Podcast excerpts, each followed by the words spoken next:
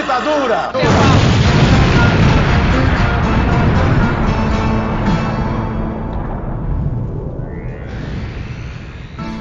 Você sintonizou na rádio Metamorfose, aqui é o camarada Hidalgo, só fazendo a abertura do programa hoje, porque hoje é um programa especial, qual entrevistamos a candidata do PCB à presidência da República, Sofia Manzano, e eu não estava presente, porque foi uma live que fizemos no YouTube, conversando diretamente com a candidata. Então vocês vão ouvir hoje o programa é, liderado pela Lúcia e pela Ju. Fiquem de olho aí, não, de olho para quem viu no YouTube, mas de ouvidos abertos para quem está ouvindo hoje na nossa programação semanal aqui na Rádio Metamorfose.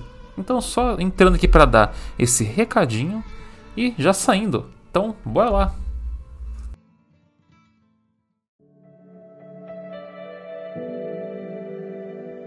Você que gosta e acompanha a Rádio Metamorfose e o jornal Metamorfose já se perguntou como pode contribuir para que o nosso trabalho não pare? Basta dar uma conferida na nossa campanha de financiamento coletivo no Catarse. Com um pouquinho de cada um, vamos aos poucos conseguindo arrecadar fundos para o jornal e tornando tudo isso possível. Basta entrar em www.catarse.me barra jornal metamorfose e escolher o tipo de apoio que pode realizar, sendo que quanto maior o valor, você ganha recompensas. Então seja um assinante da nossa campanha e ajude o jornal a continuar crescendo.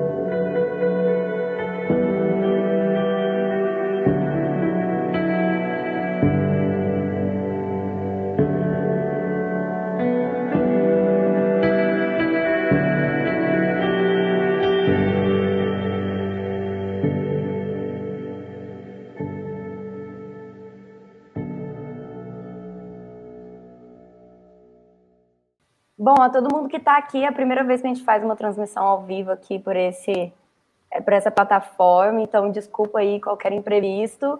E, bom, vamos começar, né? É, meu nome é Júlia Guiar, eu sou jornalista e repórter aqui do Jornal Metamorfose, e hoje a gente tem a honra de conversar com a Sofia, que é pré-candidata pelo PCB à presidência da República.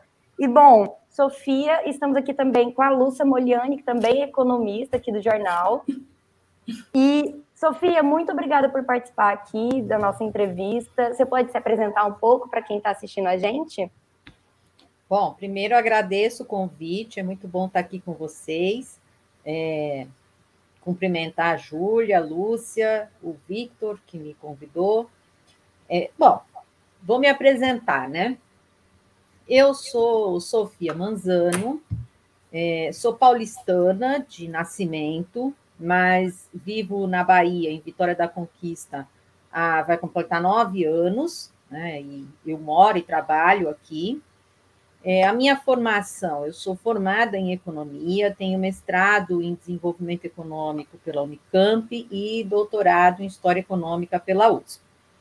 E a minha profissão é ser professora, né? Sou professora universitária e professora dos movimentos populares com a tentativa né, de passar para toda a população brasileira, principalmente a classe trabalhadora, o entendimento de como a economia funciona, né? Porque a economia ela é muito ideologizada, né? Os discursos na área da economia eles são muito é, ideológicos, né? E muitas vezes a classe trabalhadora não entende direito como a economia funciona e acaba caindo nas balelas, né? Que a classe dominante quer nos impor.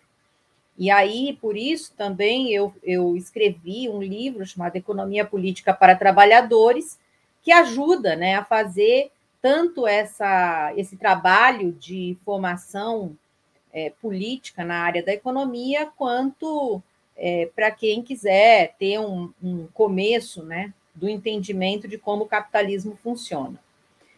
E milito né, no PCB desde 1989, né, eu era bem novinha quando entrei no partido, continuo nele, né, nunca saí, sempre estive em diversas tarefas que foram necessárias, tanto da reconstrução revolucionária do PCB, é, em 2014 fui candidata a vice-presidente na chapa com Mauriase nas eleições, é, fui aqui na minha cidade, na minha universidade, também vice-presidente da chapa, é, da chapa não, da diretoria do meu sindicato, da seção sindical, aqui pertenço, né, faço o trabalho sindical, mas agora na base, né, porque não, não estou em nenhuma diretoria. Então, acho que assim, rapidamente, essa é minha breve apresentação. Perfeito, Sofia. Então, antes da gente realmente começar essa entrevista para valer, vamos rodar uma vinheta rapidinho aqui.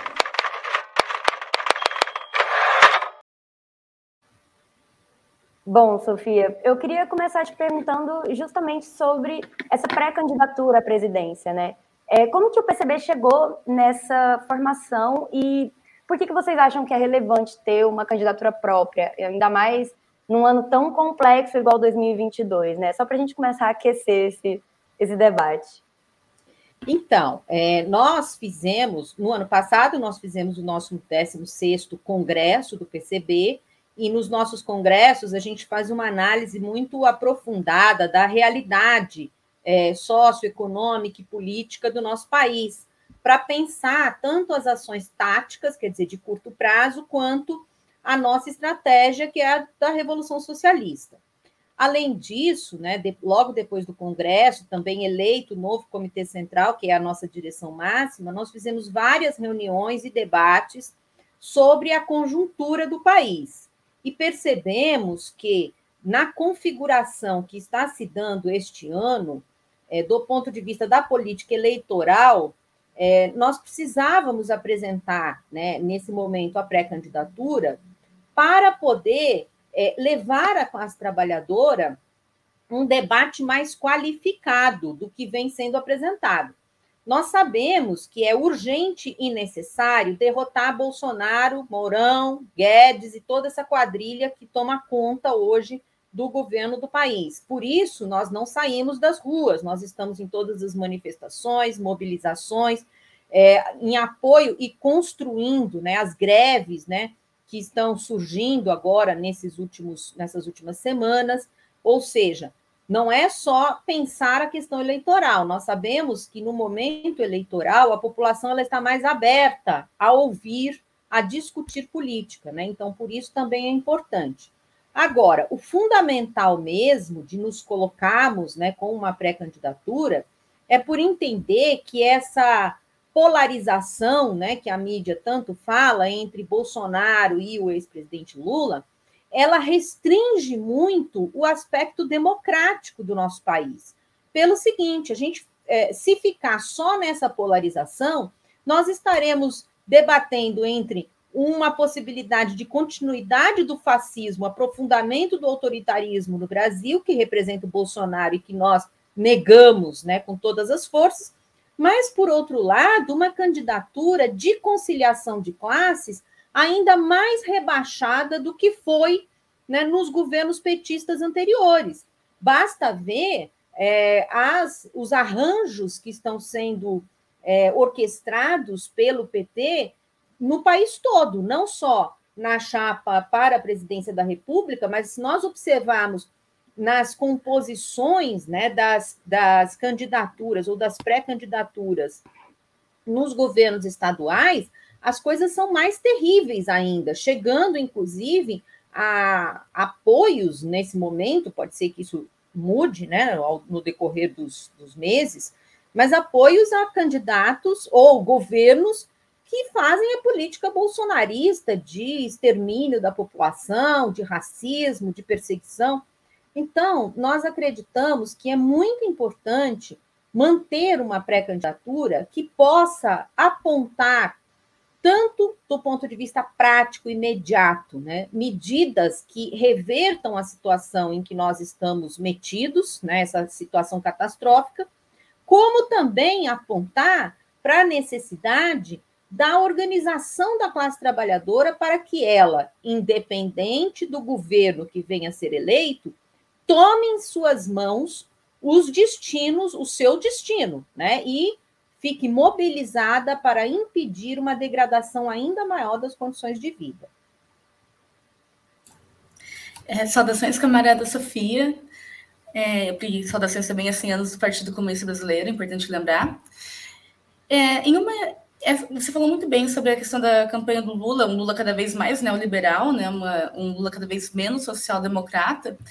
E eu quero saber qual que, eu quero saber qual que, é você, qual que é a estratégia e qual é a importância do PCB em vir com uma campanha abertamente revolucionária, vir com vir de uma estratégia revolucionária e com as palavras comunismo, socialismo, revolução, organização das classes sociais como, como palavras-chave. Né? São muitas candidaturas relevantes ao executivo, com a sua, do Eduardo Serra, do Jones Manuel, figuras relevantes, que estão retomando esse caráter de não, a esquerda está à esquerda do PT, por assim dizer. Acho que é algo que é importante ser, é, ser retomado. É, e qual que você acha que nessa, nessa eleição é o papel do partido? Então, é, Lúcia, veja só. Primeiro vamos falar do comunismo. Né? O comunismo tem é, subido muito aí nas tendências né, de, de comentários num viés muito negativo, né? E isso é histórico, né? Há uma demonização, né? Uma difamação do comunismo, mas por quê? Porque o comunismo, na verdade, é o, o projeto é, mais generoso que a humanidade já construiu, já pensou, né? Para a gente superar todas as tragédias que nós estamos vivendo agora. Mas desde o seu início, lá no comunismo científico, é, pensado por Marx e Engels no século XIX, quando eles apresentaram uma proposta né, do que seria uma sociedade comunista, a emancipação da classe trabalhadora da exploração, né, a, o, o contínuo avanço para é, eliminar todas as opressões da sociedade, uma sociedade justa, uma sociedade fraterna, uma sociedade em que não haja exploradores, portanto, que as, todos nós, né, todas nós, possamos viver na, na intensidade, na plenitude do nosso ser. Além disso, também, uma sociedade que pense a natureza né, não como um recurso inesgotável e que pode ser destruído de qualquer forma. Desde que foram formuladas né, estas propostas, a classe dominante no capitalismo, que são os proprietários dos bens de capital, né, os Elon Musk da vida, os Jeff Bezos da vida, perceberam que essa proposta, como é uma proposta muito generosa, né, muito avançada, vai destruir os seus privilégios, né? E nós vemos o que são esses privilégios, né? É, aqueles que têm milhões, né, ou bilhões, eles estão praticamente acima da lei. Eles podem atropelar, matar pessoas com seus carros de luxo e sequer vão ser processados ou apenas pagam ali porque eles têm dinheiro. Então, eles estão acima da vida humana. A partir daí, né, desde o século passado, o comunismo ele vem sendo é, paulatinamente difamado, né, demonizado, como se fosse uma coisa horrível. Então, primeira coisa que eu tenho a dizer é que quem quer conhecer realmente o que é comunismo, venha conversar com a gente. Vamos falar sobre o que é comunismo de forma aberta, de forma transparente, né, sem esconder nada do que nós pensamos, né, e também sem enganar, né, sem dizer que, olha, a gente só está aqui discutindo isso porque queremos é, o seu apoio. Não, vamos discutir. Se você concordar, você vem se organizar junto a gente, né?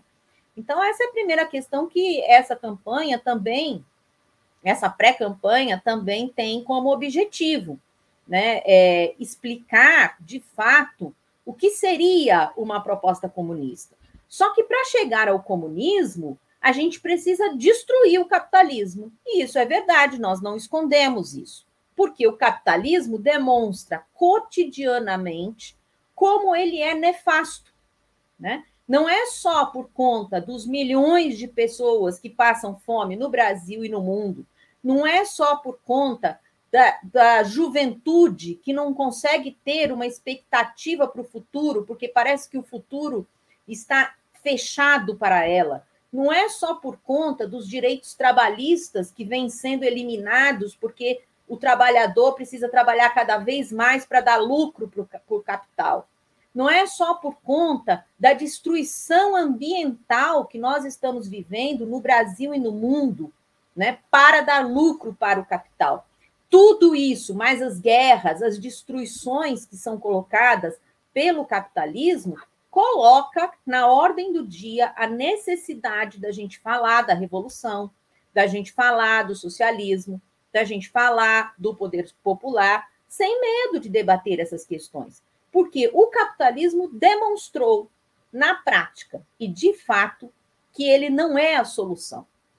Portanto, as reformas que a social-democracia poderia querer implementar neste capitalismo não são viáveis. Né? Elas são um esparadrapo muito fino numa sangria, numa hemorragia violenta dessa ferida imensa que representa o capitalismo para a classe trabalhadora. Sofia, você falou perfeitamente, né, sobre os nossos desafios dentro não só dessa eleição, mas dentro da conjuntura atual que a gente vive, né? Uma coisa que eu queria te perguntar é justamente, vamos supor, né, o, o PCB consegue atingir esses espaços de poder dentro da democracia. Quais seriam os passos é, de políticas públicas, de organizações e de mobilizações que seriam possíveis para que a gente caminhasse para uma possível revolução no futuro é, através dessa perspectiva, né? Porque a gente entende que, por mais que algumas reformas dentro dessa estrutura da democracia elas não sejam suficientes, elas conseguem encaminhar a gente para um lugar de possibilidade dentro dessa possível revolução, né? Uma construção de passo a passo mas eu sinto que pouco se discute é o que realmente daria para fazer, que é concreto e é real, dentro dessa estrutura, não só de políticas públicas, mas de projeto, né? De governo mesmo, projeto de, de, de país, né? O que, que o PCB percebe sobre isso e como que vocês estão construindo essa perspectiva? que dá para ser feito? Então, é, a primeira coisa e mais importante, né, independente da nossa possível vitória ou não, é organizar a classe trabalhadora e exigir a revogação de todas as contrarreformas que foram efetuadas nos últimos anos e que impactam sobre a vida da classe trabalhadora e do meio ambiente. Mas não só as contrarreformas que estão, que foram é, elaboradas a partir do golpe e do governo Temer, né? Principalmente a chamada reforma trabalhista, que destruiu praticamente é, a proteção ao trabalhador e à trabalhadora, a reforma da Previdência, a lei do teto de gastos, né? as contrarreformas no campo é, da educação, né? com a aprovação da reforma do ensino médio, todas essas contrarreformas elas devem ser revogadas, mas não só essas porque desde o governo Fernando Henrique, e inclusive nos governos petistas, também foram feitas modificações pontuais em vários aspectos da legislação trabalhista, ambiental, da previdência, das políticas públicas que precarizaram as condições da classe trabalhadora, porque elas estavam inseridas no projeto neoliberal. Né? Então, a primeira coisa que nós propomos é a revogação de todas essas contrarreformas e a substituição destas legislações por uma legislação que seja protetiva do trabalhador e da trabalhadora, protetiva de cada um de nós como seres humanos autônomos, portanto, que não podemos estar a, expostos às formas de opressão que nos matam, né, como o feminicídio, como a perseguição à população LGBT que não tem nem acesso a um mercado de trabalho decente, como a população indígena, a população negra, principalmente a população preta, pobre, da periferia, que é massacrada né, pelos aparatos da própria polícia. Então, estas são medidas emergenciais. Nós sabemos que só essas medidas não levam ao socialismo, mas elas já protegem, de certa forma, a classe trabalhadora de um, uma situação ainda mais precária, ainda mais desesperadora. Agora, tem outras medidas que podem sim avançar no sentido da construção de um processo revolucionário. Por exemplo, é, a redução da jornada de trabalho sem redução salarial é uma questão que já foi, inclusive, implementada em vários países capitalistas e que melhoram as condições de vida da classe trabalhadora, que é, melhoram né, as possibilidades de emprego da juventude. Agora, o capital não gosta disso, porque vai ter que reduzir sua taxa de lucro. Então, são medidas que caminham num sentido anticapitalista. Né? É, colocar, por exemplo, na pauta econômica do país a necessidade da reindustrialização do nosso país. Nos últimos 30 anos, as políticas neoliberais que foram implementadas, elas levaram a um processo de desindustrialização e reprimarização do país. O que, é que significa? Nós estamos percebendo que a nossa economia, a produção, ela está cada vez mais concentrada na extração mineral e na exploração do latifúndio com produtos, com commodities para exportação. Não é nem sequer a produção de alimento, né? É a produção de commodities para venda externa. E isso fez também com que as indústrias, mesmo sendo indústrias privadas de capitalistas, elas fossem perdendo espaço dentro da economia. Nós entendemos que precisamos reindustrializar o país.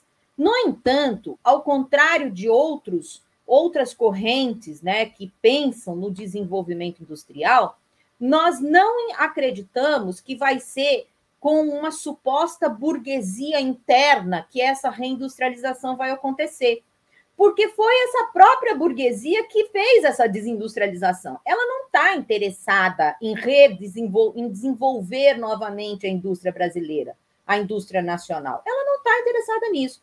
Bom, mas então vocês perguntam, como é que você vai fazer? Nós propomos fazer um processo de reindustrialização sob o comando da classe trabalhadora.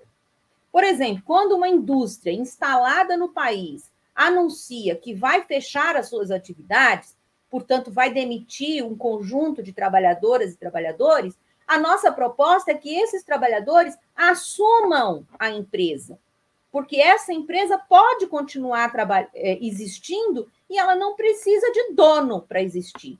Então, a, a população trabalhadora tra, que trabalha no setor industrial deve assumir o controle das suas empresas. Além disso, a gente tem que resta, reestatizar as empresas estratégicas, né? A Petrobras, a produção e distribuição de energia, o subsolo brasileiro, portanto, a extração mineral, né, deve ser sob o controle do Estado e do, dos trabalhadores. Uma, um conjunto de medidas que apontam para a autonomia da classe trabalhadora na condução do desenvolvimento econômico do país.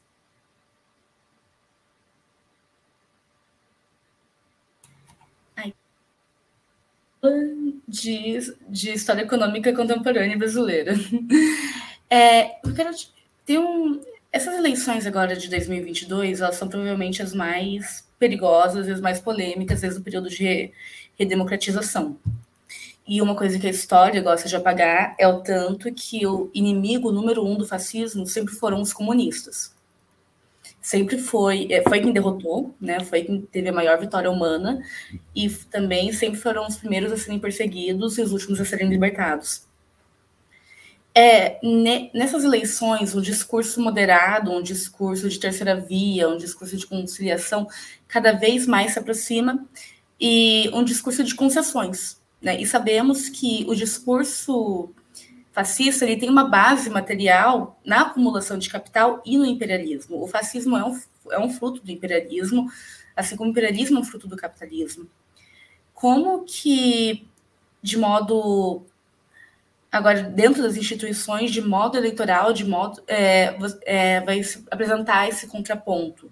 Porque o nosso risco é a barbárie, ou o nosso risco é seguir esse processo de desindustrialização. São as nossas segundas, segundas opções. É... Então, é essa a minha pergunta. É, primeiro a gente tem que ver o seguinte, que é, nós passamos nos últimos 30 anos né, por um processo de desmobilização da classe trabalhadora, capitaneada, né, organizada pelo próprio PT. Né? O PT tem a maior base social na esquerda, o PT tem a maior central sindical, portanto, dirige a maior parte né, dos trabalhadores e das trabalhadoras, e, no entanto, não conseguiu levar essa base às ruas nem sequer para impedir o impeachment da Dilma. Da mesma forma que é bastante temerário né, o nosso futuro se nós não pensarmos na reorganização dessa classe, no fortalecimento das suas instituições autônomas. Por isso, nós propomos, né, nós temos a proposta de não só pensar eleitoralmente, mas também trabalhar em, nas mais diversas frentes, principalmente sindical e de juventude, nesta organização. Por isso, nós convocamos o ENCLAT, o Encontro Nacional das Classes Trabalhadoras, para repensar esta organização da classe trabalhadora no enfrentamento do fascismo. Do ponto de vista eleitoral, o que nós temos a fazer, e aí tanto nós quanto qualquer é, pré-candidata ou pré-candidato que seja do campo democrático, é agir com bastante força e insistência na criminalização do fascismo, porque o fascismo é crime. A manifestação fascista nas redes sociais, na imprensa, seja lá onde for, tem que ser punida e nós precisamos exigir. Quanto mais a gente naturaliza os crimes que são cometidos cotidianamente por Bolsonaro, sua turma e sua fa família, mais nós abrimos espaço para que o, que o fascismo avance sobre as nossas vidas. E nós não podemos permitir isso. Né? Nós temos que agir energicamente contra isso. Agora, sem essa reorganização da classe trabalhadora, não há possibilidade de um, um, uma derrota efetiva do fascismo, porque mesmo que se derrote Bolsonaro nas eleições, e nós esperamos e trabalhamos para isso, o bolsonarismo vai continuar existindo na base da sociedade. Portanto, a gente tem que ter propostas enérgicas com relação às mudanças que queremos implementar num próximo governo. E estas propostas, elas não podem vir disfarçadas, né, de um populismo de baixo nível, né, de um messianismo do pai dos pobres que vai salvar todo mundo com um simples Bolsa Família, e assim que perde eleição ou é derrubado do poder, todo o trabalho é destruído porque o fascismo volta com toda a força. Então, ou a esquerda entende isso, né, e, e passa a levantar estas questões, ou a gente terá problemas muito graves no futuro próximo. Mas eu sou otimista, eu acredito que com a organização da juventude, com a organização da classe trabalhadora, a gente vai construir neste ano eleitoral e depois também é, estruturas organizativas para barrar o avanço da barbárie e do fascismo, independente do governo que vença as eleições no final do ano.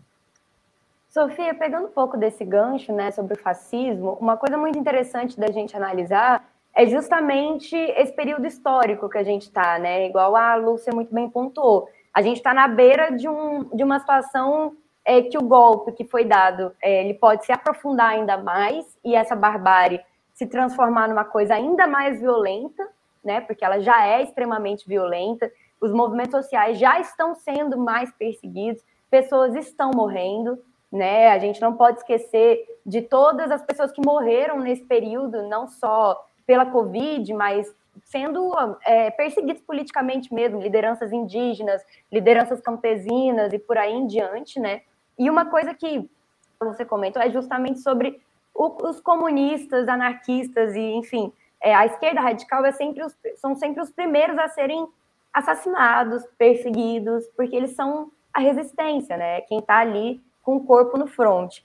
E uma coisa que o Hidalgo pediu para a gente perguntar é justamente a importância dessa candidatura de esquerda radical num momento como esse, né? Porque uma coisa que a gente percebe muito discutindo aqui no jornal principalmente pensando em como que vai ser né, essa cobertura do Jornal Metamorfose sobre as eleições, é justamente como abordar é, essa perspectiva radical, que, na minha perspectiva, ela não é nem radical, ela é o mínimo, né? Porque a gente está aqui lutando pelos direitos humanos e, direitos humanos e capitalismo são coisas praticamente antagônicas, né? Elas não, não conseguem né, viver em conjunto.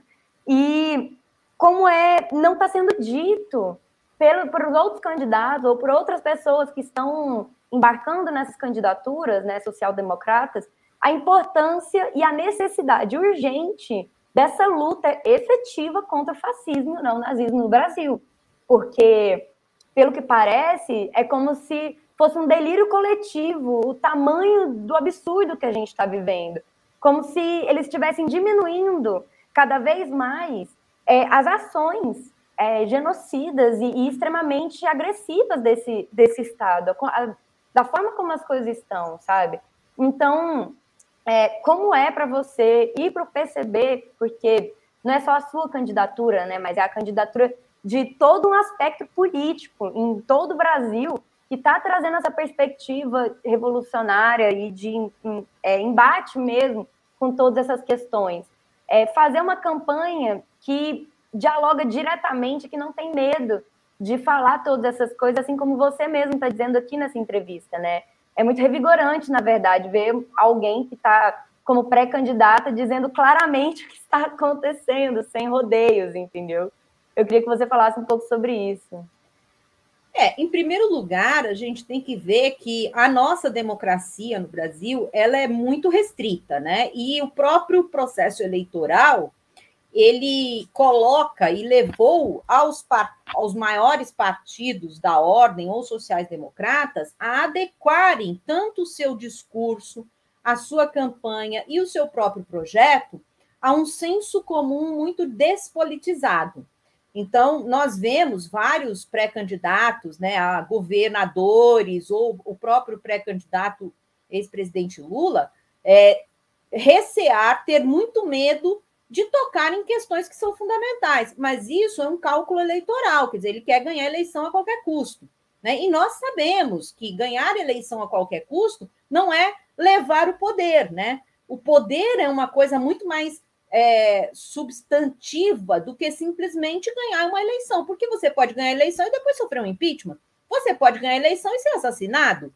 Agora, se você não tem uma força política consciente por trás desse processo, você é rapidamente eliminado. Então, a primeira coisa que eu tenho que dizer é que é uma pena que, mesmo os partidos que são considerados de esquerda ou de centro-esquerda, democratas, né, que se, se arvoram defensores da democracia, tenham medo, neste momento eleitoral, de falar à classe trabalhadora o que realmente está acontecendo no país e o que ela vai pagar por isso. Né? Essa é a primeira questão. Eu acho que a gente tem que cobrar, sim, muito mais do que eles cobram da gente, né? Um apoio irrestrito a uma candidatura A ou B para derrotar Bolsonaro, nós, que, nós temos que cobrar deles é o seguinte: vocês querem derrotar o Bolsonaro, então por que, que vocês não falam a verdade para a classe trabalhadora do que o Bolsonaro representa? Por que não falam a verdade e deixem de cair num discurso rebaixado e despolitizado do Messias, né, do novo Messias que vai salvar a, a, os brasileiros da fome e da miséria por um passe de mágica. Nós sabemos que é muito mais difícil do que isso. A segunda questão é que é, também sabemos e temos consciência de que fazer essa luta é muito perigoso. E foi muito bom você ter lembrado aqui as diversas e diversas mortes e assassinatos que nós temos o tempo todo dos lutadores e lutadoras sociais, né? Aqui na Bahia tem várias lideranças camponesas, indígenas que foram assassinadas ou por motivos políticos ou até por motivos banais, mas que têm um fundo político, né? Porque quando você tem um país que dissemina o armamento, a intolerância e a violência, e uma pessoa sai de casa para pedir para o vizinho abaixar o som e toma um tiro e morre, uma liderança indígena, isso é uma violência institucionalizada também. Quando a polícia entra numa comunidade, numa favela no Rio de Janeiro, São Paulo, ou Salvador, ou Recife, atirando e matando crianças pretas, pobres, e matando mulheres indiscriminadamente, isso é uma questão política. Estas pessoas não podiam não estar ali é, militando conscientemente, mas elas, naqueles lugares, elas representam, sim, uma posição política, a posição política mais fraca, mesmo elas não tendo consciência disso. E elas estão sendo exterminadas. Então, a gente tem sim que cobrar de todas as pré-candidaturas que se pronunciem sobre isso, mas de forma bem mais enfática do que vem sendo colocada nessas pré-campanhas, que é uma coisa assim, como se olha, vamos eleger essa pessoa e aí o amor vai voltar a pairar sobre nós. Nós sabemos que isso é enganação, nós sabemos que isso é um discurso demagógico, né? É um discurso para ficar de bem, até mesmo com os eleitores do bolsonarismo, né? E aí se apela para qualquer tipo de subterfúgio. Isso não eleva o nível de consciência da classe trabalhadora, muito pelo contrário, mantém a classe trabalhadora no seu senso comum alienado, né? faz uma promessa que sabemos que, se não tiver a força organizada da classe trabalhadora, não vai ser cumprida, e mais uma vez traz para a gente que, que nós, todas e todos, né, que queremos sim construir um projeto emancipador, o ônus né, de sermos as pessoas que, é, enfim, não está ali junto com esse discurso despolitizado. Então, essa é isso a gente também tem que cobrar nesse momento histórico, entendeu? E nós, comunistas, não temos medo de dizer isso, a que viemos, e, e vamos batalhar por isso. Não importa se nós vamos ter muitos votos ou poucos votos, nós vamos, de qualquer forma, disputar os corações e as mentes sem demagogia, sem rebaixamento do, do discurso político. Quem entender e quiser lutar com a gente, venha. Né? Não necessariamente precisa se organizar no PCB, mas venha para os movimentos sociais organizados que têm essa perspectiva. Né? E é isso nosso trabalho também nesse processo eleitoral. Perfeito. Bom, a gente vai ler alguns dos comentários aqui, lembrando também que estamos ao vivo no Twitter é, do Jornal Metamorfose, arroba o Metamorfose, pelo nosso canal do YouTube e já fazendo esse merchan aqui também, segue a gente lá no Instagram, arroba Jornal Metamorfose. Bom, bora lá para as perguntas dos nossos queridos camaradas, né? Vai lá, Lúcia. É, Caí José Salles pergunta: é, Sofia, quando você se apresenta como comunista, qual é a reação das pessoas? Essa é uma excelente pergunta. Ah, é, Caio, eu não sei, porque talvez pelo meu jeito de falar né, com as pessoas, é, eu não tenho muito o, o, o, a forma do discurso mais movimento estudantil, né? Que é aquela forma mais de chavão, de coisa. Pela minha experiência na educação popular, né, na minha vontade de explicar a economia para a classe trabalhadora, eu também já observei que tem determinadas expressões que, se você utiliza, a pessoa fecha o ouvido, ela nem escuta mais o que você está falando. Então, eu tenho formas de conversar com as pessoas, né? De dizer o seguinte: bom, você acha que eu ser comunista é uma coisa muito ruim? Então me diga por quê. Né? O que, que você entende do comunismo? Como você ficou sabendo sobre o comunismo? E não simplesmente confrontá-la né, com palavras prontas e chavões prontos, né, que faz com que muitas vezes a pessoa não assimile né, o que você está fazendo. Mas é, é uma é, por enquanto eu não sofri nenhum tipo de agressão mais drástica contra isso. Espero que não também. Né? É, Rafael Magalhães comenta: grande acerto do PCB em discutir seriamente e apresentar uma pré-candidatura. A esquerda não pode ser arrastada pelo projeto neoliberal de Lula e, Al Lula Alckmin, e eu concordo plenamente, Rafael. Por favor.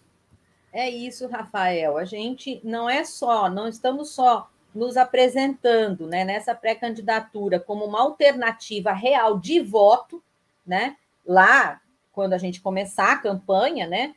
Mas também, principalmente, para puxar o debate né, necessário para que, assim que tomar posse o novo presidente ou a nova presidente, né, é, nós tenhamos uma massa crítica né, organizada, minimamente organizada, que aponte naquele momento e diga: olha, tinha lá uma pré-candidata que falava A, B, C, D. E agora nós queremos ver o que é que vai acontecer aqui nesse país com relação a isso.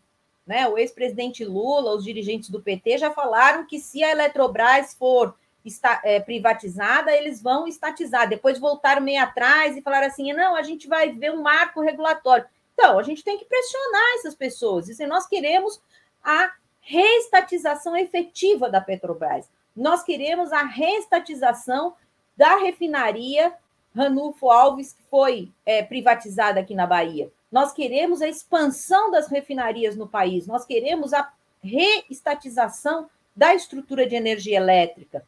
Nós e queremos uma reforma que... agrária. Parece até Oi? que eles esqueceram, né, da própria campanha que eles fizeram nos anos 80 do petróleo é nosso. Tipo assim, é muito engraçado isso, porque cadê, né, essa, toda essa campanha, toda essa movimentação, toda essa construção do que foi a Petrobras e de todos esses processos, né? É, é sobre isso.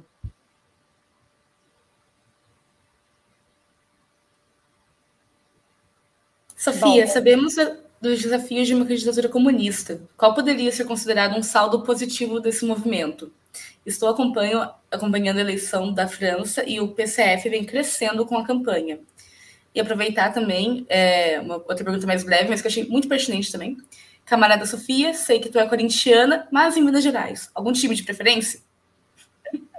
Só porque eu coloquei no Twitter esses dias que eu não, não uso o futebol para demagogia. Bom, primeiro, a, a primeira pergunta né, do glutão sobre o crescimento, claro, é, há né, a possibilidade do crescimento organizativo do PCB e dos seus coletivos, isso é, é efetivo, mas nós queremos também que haja um, um crescimento de um sindicalismo classista, ou seja, que haja uma retomada da classe trabalhadora dos seus sindicatos que estão totalmente burocratizados e engessados, né, pela política neoliberal que veio sendo implementada pelas cúpulas, não só do movimento sindical, mas também dos partidos né, que comandaram esse movimento sindical.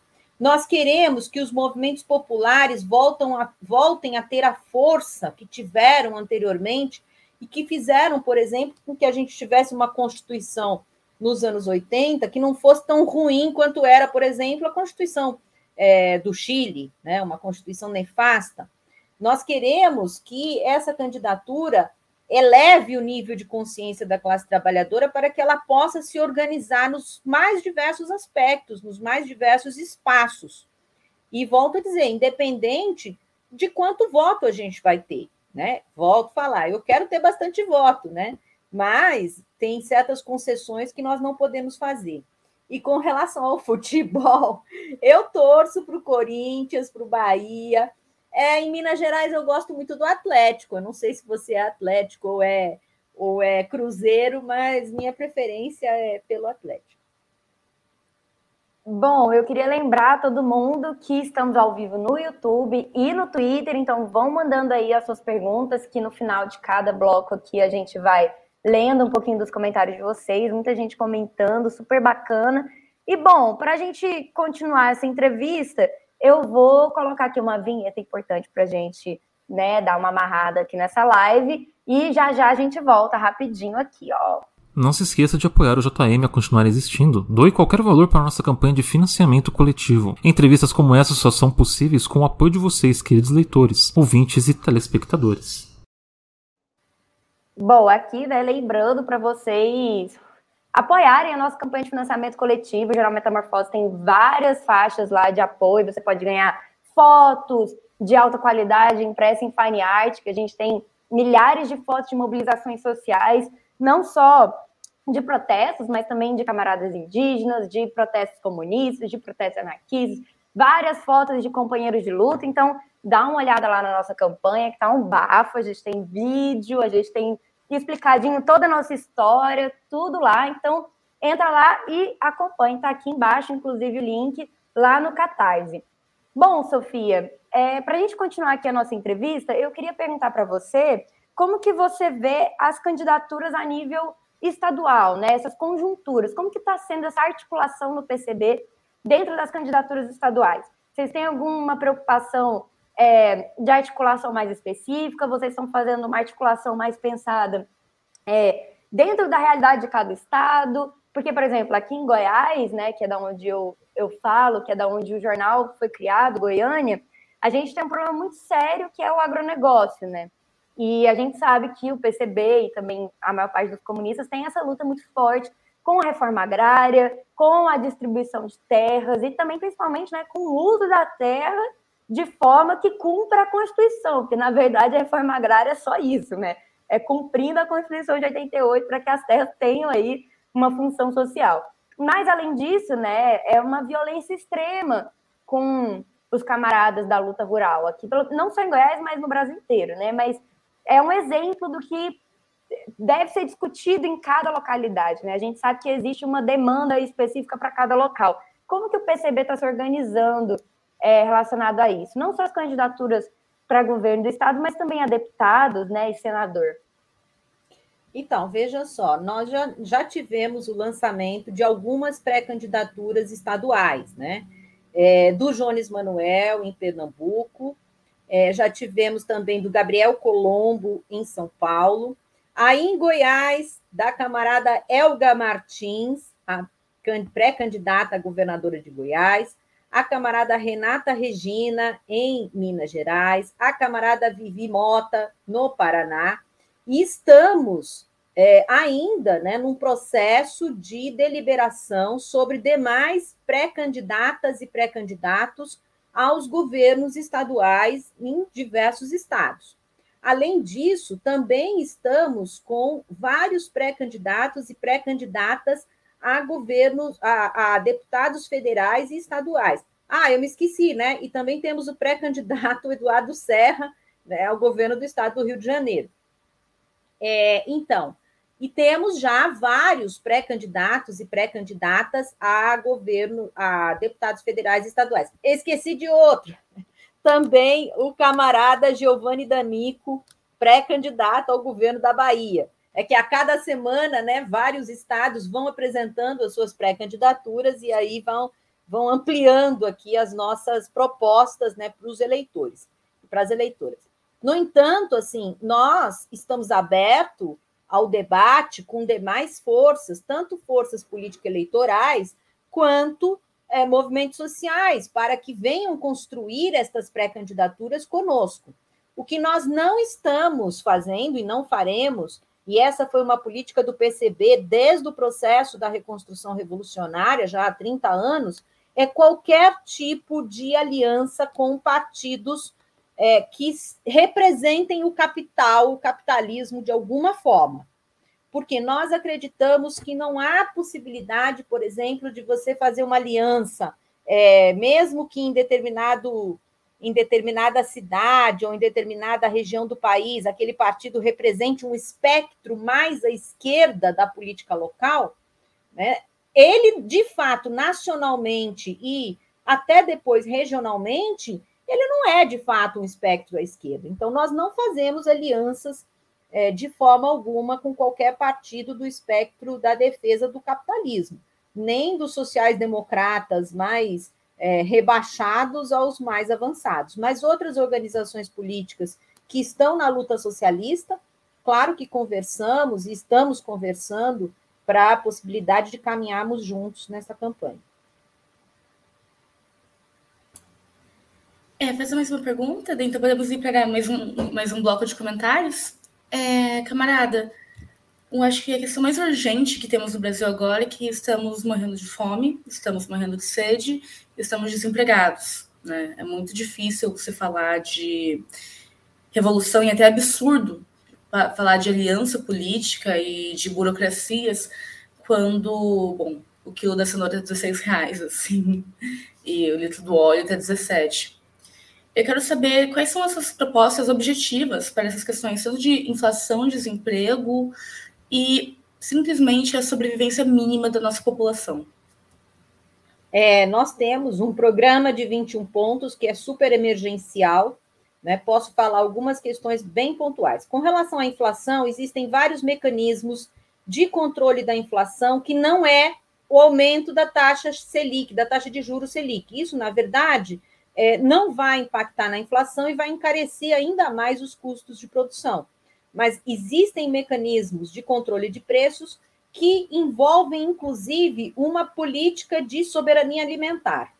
O Brasil destruiu todos os estoques reguladores de alimento e é urgente e necessário reequipar estes estoques reguladores de tal forma que se por um problema de seca ou se por um problema de baixa na produção do feijão, do arroz, da cenoura, estes estoques reguladores possam suprir. É evidente que cenoura não dá para acumular, não dá para guardar, mas dá para se fazer uma política de apoio efetivo à agricultura familiar, que é quem produz a cenoura, que é quem produz o alimento efetivamente, de tal forma que os grandes recursos que são destinados, por exemplo, todo ano para a safra, safra agrí, agrícola, o chamado Plano Safra, que é da ordem de 260 bilhões de reais por ano, que é dinheiro público, que vai para os plantadores de soja, para os plantadores de, de cana, para os plantadores de não comida, para que esses recursos sejam imediatamente direcionados para os plantadores, para os pequenos agricultores que produzem alimentação, produzem alimento. Então, só aí você reduz a inflação, melhora as condições de vida desta população que também está passando fome, né, que também faz parte da população carente, e com um programa de compra por parte do governo, tanto do governo federal quanto dos governos estaduais, de forma que esse alimento chegue à população é, que está carente né, e passando fome. É claro que programa emergencial de bolsa, né, com a, extensão, inclusive, dos recursos das bolsas, é, seja o nome que for, Bolsa Família, Auxílio Brasil ou qualquer outra coisa, é necessário, porque a gente não pode esperar né, que tudo isso dê certo para que a pessoa possa comer mas este programa tem que estar vinculado com todas essas outras questões. Com relação à questão do desemprego, também existem várias estratégias que, para nós, aliás, já são pontos emergenciais. A primeira dela é a recuperação das contas públicas do Estado, com o fim da lei de responsabilidade fiscal, para que os estados, municípios e governo federal possam abrir concurso, porque os serviços públicos estão degradados tanto na saúde, na educação, no INSS, é, na FUNAI, é, na, na parte de vigilância e combate ao desmatamento, enfim, toda a estrutura do setor público ela está sucateada porque a lei de responsabilidade fiscal, que foi aprovada lá em 2000 e que nunca foi mexida até então, ela impede os entes, né, o Estado, o município e o governo federal, de fazer concurso, além do teto de gasto. Então, a gente tem que pensar o setor público, porque o dinheiro público tem que servir para os serviços públicos e não para a iniciativa privada. Reverter as privatizações internas, né, através das concessões de estruturas públicas, como hospitais, clínicas, UBS, escolas e universidades, para as organizações sociais, tudo isso aumenta o emprego né? não só o emprego direto na contratação né, do, dos servidores concursados, como o emprego indireto quando estas estruturas do serviço público impactarem nas diversas regiões do país. Se você tem, por exemplo, é, um concurso público para uma unidade básica de saúde que hoje está entregue a iniciativa privada que sequer coloca o médico no posto de saúde, porque a gente sabe que tem muitas dessas cooperativas, Coopergato, que só pegam dinheiro público e nem sequer contratam médico, né, desviam os recursos. Se a gente faz um concurso e coloca lá um médico, uma médica, uma assistente social, uma psicóloga, enfermeiras, técnicos de enfermagem, aquela população ali naquela região vai consumir, vai comprar, vai alugar, e, a, e toda a região é dinamizada.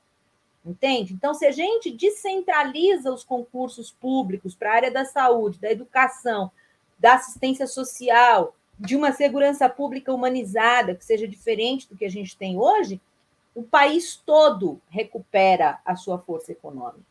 Então, nós temos, sim, propostas emergenciais que, é, assim que nós possivelmente seremos eleitas, vamos implementar imediatamente. É, uma coisa que é interessante do que você falou, pegando para a realidade, né? É, eu vi uma notícia hoje que os grupos é, do Estado, né, de apoio ao impedimento de queimadas, ICMBio e por aí vai, por, por, por conta da, do desmonte né, desses órgãos, é, eles estão muito preocupados, estão começando a soltar várias notas e pesquisas de como o desmatamento vai aumentar ainda mais do que foi o ano passado, que foi o recorde de desmatamento da história do Brasil. Então, assim, o desmonte é, um, é uma coisa real e concreta, né? É, pegando aqui um dos comentários do YouTube, para a gente ir encaminhando para o final da live, é, o partido já tem algum posicionamento de quem eles vão apoiar para o segundo turno, caso não, não avancem para o segundo turno? Como que vai ser esse posicionamento? Você já tem isso discutido ou vai ser uma coisa que vai ser vista mais para frente? Vai, vai ser vista mais para frente. A gente é, encara de maneira muito séria essa pré-campanha, essa pré-candidatura. É, encaminharemos para a candidatura, né? Faremos uma campanha séria nesse sentido. E todo o debate do segundo turno, nós faremos no, no momento adequado. Claro que todos e todas podem ter certeza de que a nossa estratégia número um nesse momento é derrotar Bolsonaro, Mourão e todo o fascismo que ele representa. Mas para isso nós queremos também chegar no segundo turno. Beleza. Bom, só para a gente finalizar, o camarada Hidalgo perguntou é, o que fez você se tornar comunista? O que, que te motivou a se tornar comunista? Como que foi esse processo para você? Bom, eu venho de uma família que lutou, mesmo não sendo organizados né, politicamente em nenhum partido, organização, mas eles estiveram muito presentes na luta contra a ditadura. Né? Os meus pais eram estudantes da USP lá na, nos idos de 1968, né? tiveram bastante embates lá contra a ditadura, e tudo isso foi muito passado para a gente, né? quando crianças, né? eu e os meus irmãos, minha, minha irmã, da necessidade da gente não só lutar contra a ditadura, mas também de pensar uma sociedade distinta do capitalismo, né? E aí é, os, a, a, minha percepção né, da necessidade começou ali.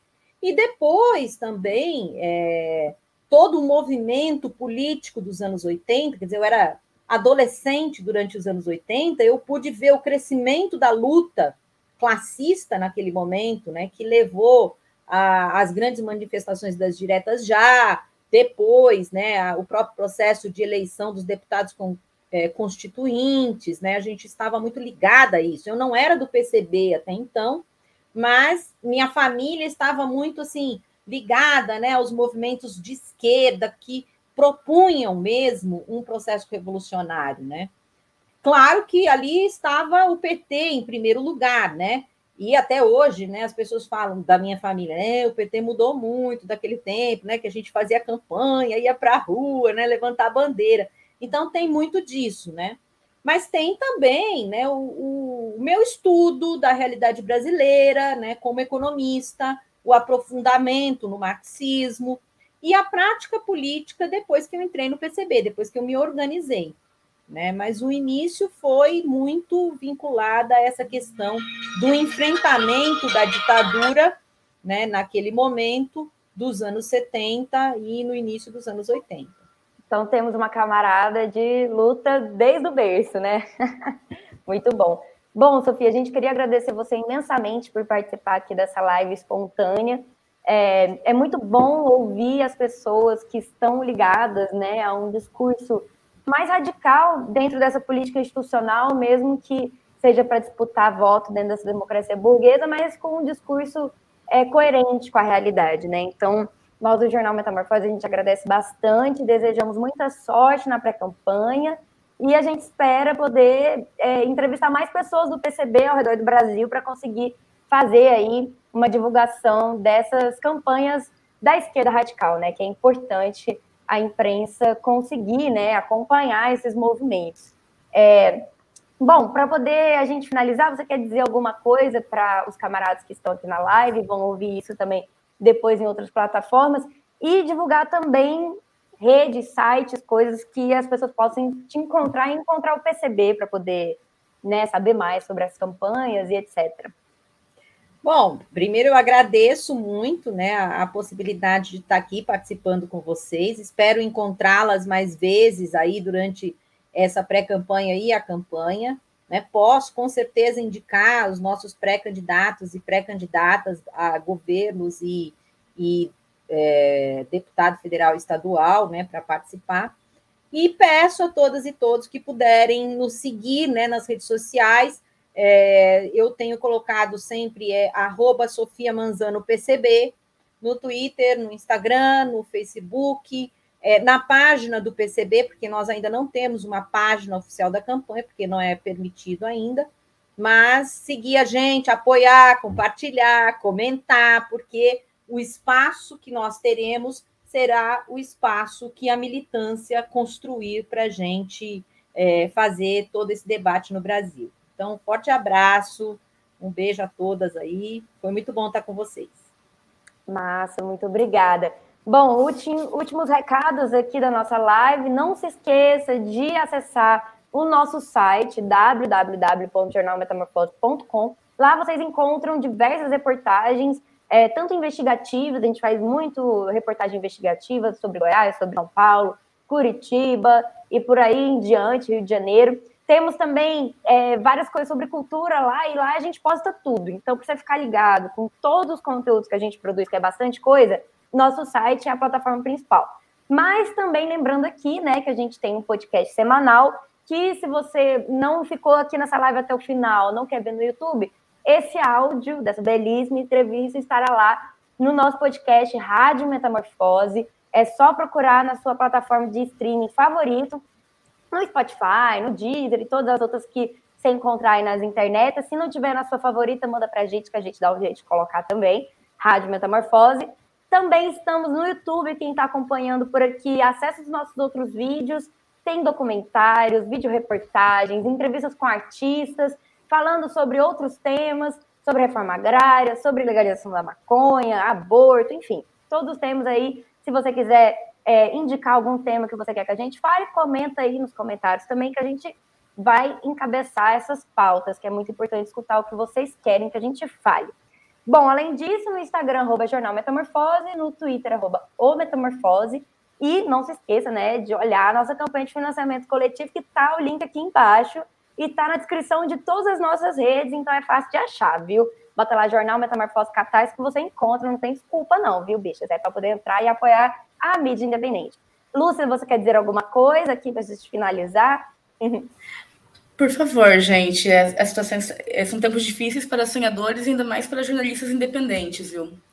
É, só saudar a camarada Sofia, é uma satisfação enorme, estou muito feliz com essa entrevista, estou muito feliz com a candidatura do Partido Comunista Brasileiro, sou enviesada, então... Como a gente pode só... perceber ali pela bandeira atrás, né, da camarada. Isso! Não, é. sempre daqui, sempre daqui. É, e muito obrigada. Eu espero muito que a gente consiga manter esse contato e, toda, e todos os meus melhores votos para você e para o partido. Obrigada. Obrigada, gente. Tchau, tchau. Boa segunda-feira. E começou a nossa é, cobertura das eleições 2022. Beijão e até já. Estalo Podcasts.